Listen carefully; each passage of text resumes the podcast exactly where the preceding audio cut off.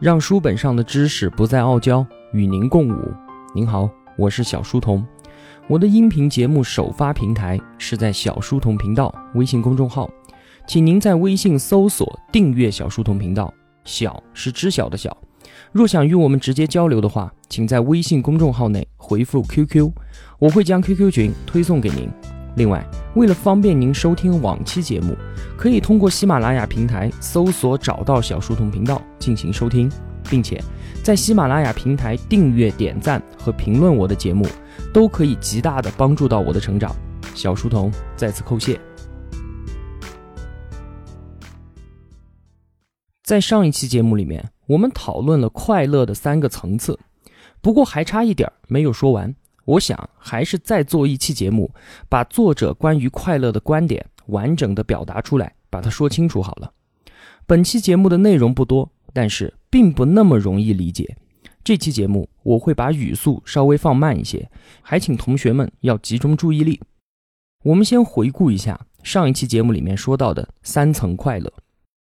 第一层，快乐并非如大多数人心中所期待的那样，就是来源于健康。还有金钱，其实更加长久和明显的快乐是来源于我们所处的人际关系当中，比如说像是温暖的家庭，像是亲密的爱人，或者是相互给予帮助的朋友，这些相比于金钱和健康，更加能够给我们带来快乐。第二层，快乐不来源于外在的客观条件，而在于主观的渴望和客观条件之间是否相符。只有当我们所得到的已经满足，甚至是已经超出我们所期望的时候，我们才能够明显的感觉到快乐。第三层，快乐是由我们自身的生物化学系统所决定的。我们人类花了几千年的时间改变世界来追寻快乐，直到现在才发现，原来需要改变的并不是整个世界，而是我们自己的身体和我们内在的心灵。但是啊。讨论到这里，似乎还是有一点问题。难道你是要说，获得快乐的最终途径就是要注射更多的血清素，还有多巴胺吗？你这叫什么狗屁结论啊！其实会有这样的结论出来，是源于一项基本的假设，那就是我们身体的快感就等同于主观的快乐。如果真是这样的话，那就没办法了。唯一能够让我们长时间、高强度的感受到快乐的方法，那就是去吸毒吧。但是，我们似乎觉得，如果只考虑身体层面的快感，会不会太肤浅了？对吧？那我们就再上升一个层次，我们继续来讨论快乐的第四层——生命的意义。举个简单的例子吧，养小孩。如果同学您是有小孩的，就会有深刻的体会。如果当我们真的要计算一件事情给你带来的开心时间多还是痛苦时间多，以此来判断这件事儿是开心的还是痛苦的话，那么养小孩绝对是一件非常不愉快的事情，因为大部分的时候养小孩就是换尿片，就是喂奶，就是处理孩子的哭闹和脾气，对吧？这绝对是没有人愿意做的苦差事。然而，为什么大多数的家长都会说？孩子是他们快乐的主要源泉，这怎么解释？难道他们的脑袋都坏掉了吗？通过这个例子，我们发现啊，快乐不单纯的是身体所感受到的愉快，比感受到的痛苦多那么简单。相反的，快乐要看的是我们生命的整体是不是有意义，有没有价值。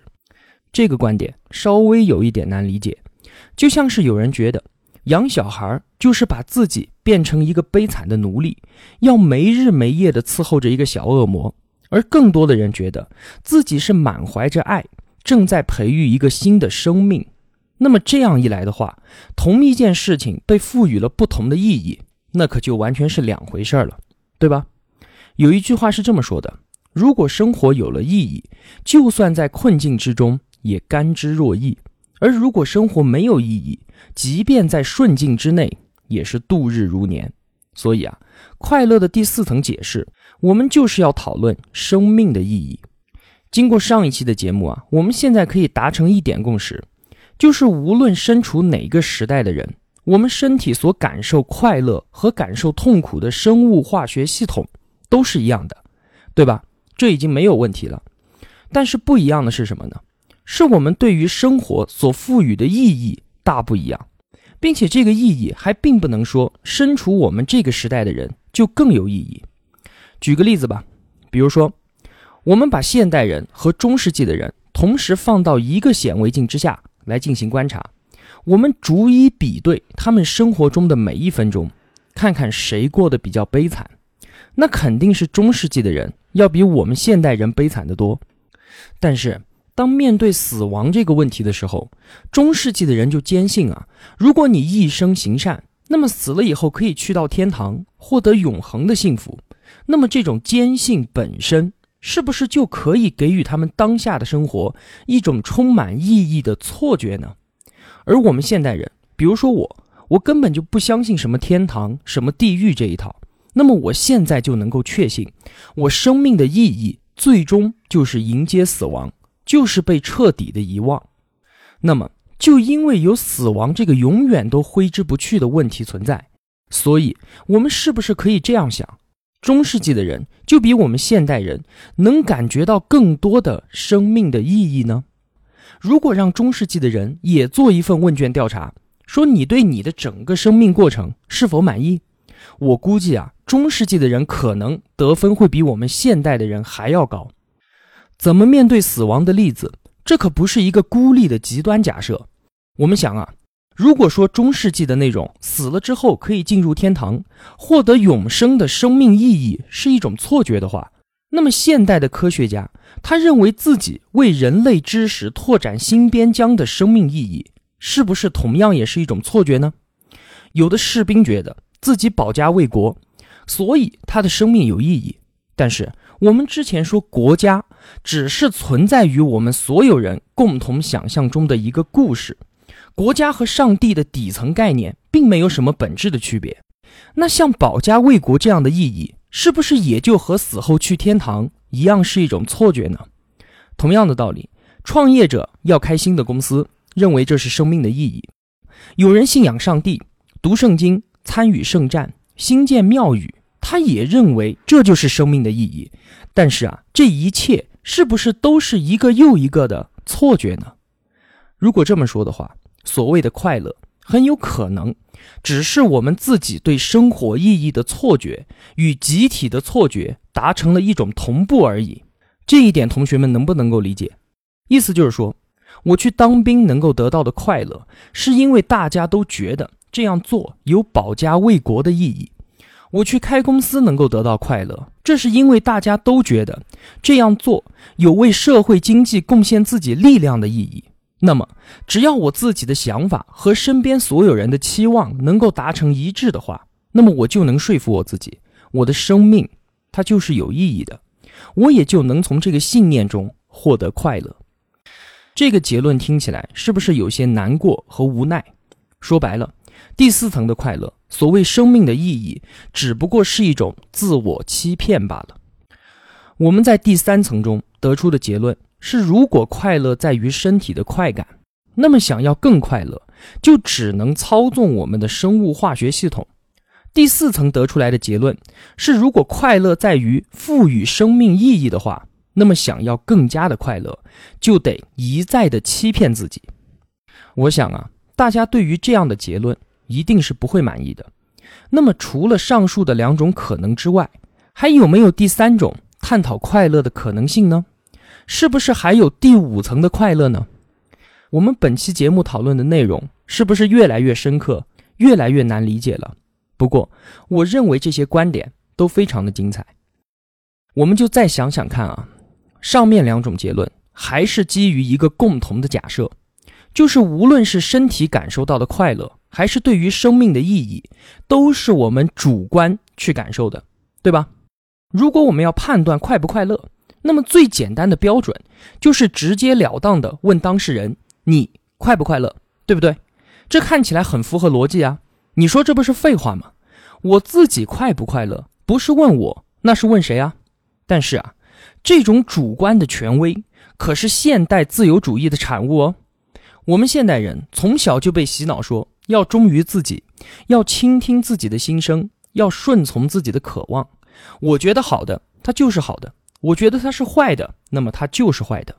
但是对于这样把个人主观感觉奉为圭臬的权威，今天我们偏要来跟他较较真，看看会怎么样。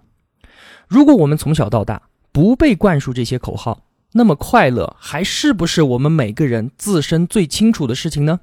那可就不一定了。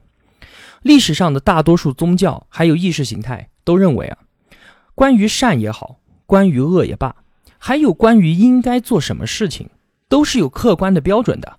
在他们看来啊，一般人自己的感觉和偏好反而是不靠谱、是不可信的事情。从老子到苏格拉底，到弗洛伊德，他们都告诉我们要认识你自己。言下之意是什么意思？言下之意就是说，一般人其实并不知道真实的自我，也忽略了真正的快乐。其实我们每个人自己都心知肚明啊。如果什么都能够让我们自己决定的话，大多数的人都愿意把时间用来做爱，而不是去投身到什么伟大的民族复兴当中去。这种选择绝对是服从你的渴望的。但这就表明，想要快乐就该去做爱吗？如果我们再看看那些吸毒成瘾的人，我们会发现啊，他们绝对是有一个共同点的，就是所有的人都会说，吸毒的时候他们是最快乐的。那我们的权威心理学家是不是应该发一份报告，告诉全天下的所有人，你们想要快乐，那就去吸毒吧？如果这样来看待我们的主观感受，是不是会发现它非常的不靠谱啊？在英国生物学家道金斯写的《自私的基因》一书中，还说过这样一个观点。他说啊，人类的行为就算是对自己本身不利，也还是要想方设法的把自己的基因给流传下去。如果按照这个层面的逻辑，我们再来看啊，大多数的男性一生辛劳，整天的忧虑不堪，就是没有办法享受一下平静的幸福。其实。这就是因为生物的 DNA 在操纵着我们，DNA 就如同魔鬼撒旦一般，用稍纵即逝的性高潮作为诱饵，让我们传播基因，这使得所有的男人都为之臣服。综上所述，正是因为我们主观的感受并不能代表绝对的权威，所以大多数的宗教和哲学看待快乐的方式，都与我们所认同的主观感受非常的不一样。最看重快乐这个问题的，应该就是佛教了。之前我在讲全球融合，讲到宗教的那一期里面啊，我着重的说了一下佛教的思想。佛教认为，快乐既不是什么主观感受到愉悦，也不是主观觉得生命有意义，反而是要放下追求主观感受这件事情。佛教与现代生物化学的相同点，都在于认定了快乐并不来源于外在的条件。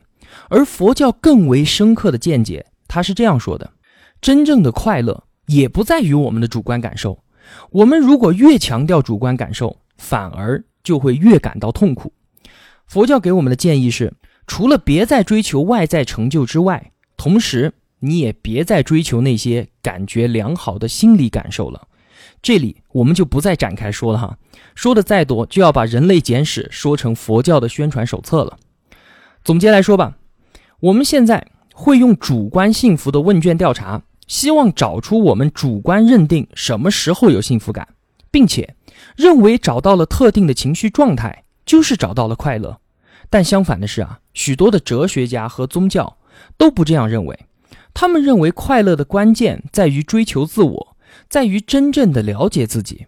大多数人都以为自己的感觉、自己的想法。自己的好恶，这些东西就组成了我们自己本身，但是这却是一个天大的错误。